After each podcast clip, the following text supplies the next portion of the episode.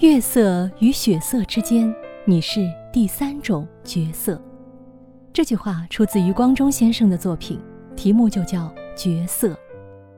我来和你分享一下这首诗作，原文是：若逢新雪初霁，满月当空，下面平铺着皓影，上面流转着亮银，而你带笑的向我走来。月色与血色之间，你是第三种角色。余光中先生虽然没有在诗里明确的点出这第三种角色是怎样的，但也正是他的意犹未尽，给了你我更多的想象空间。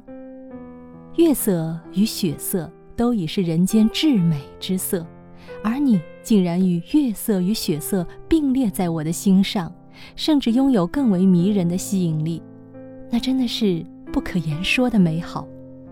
这首诗呢，是余先生写给他妻子的情诗。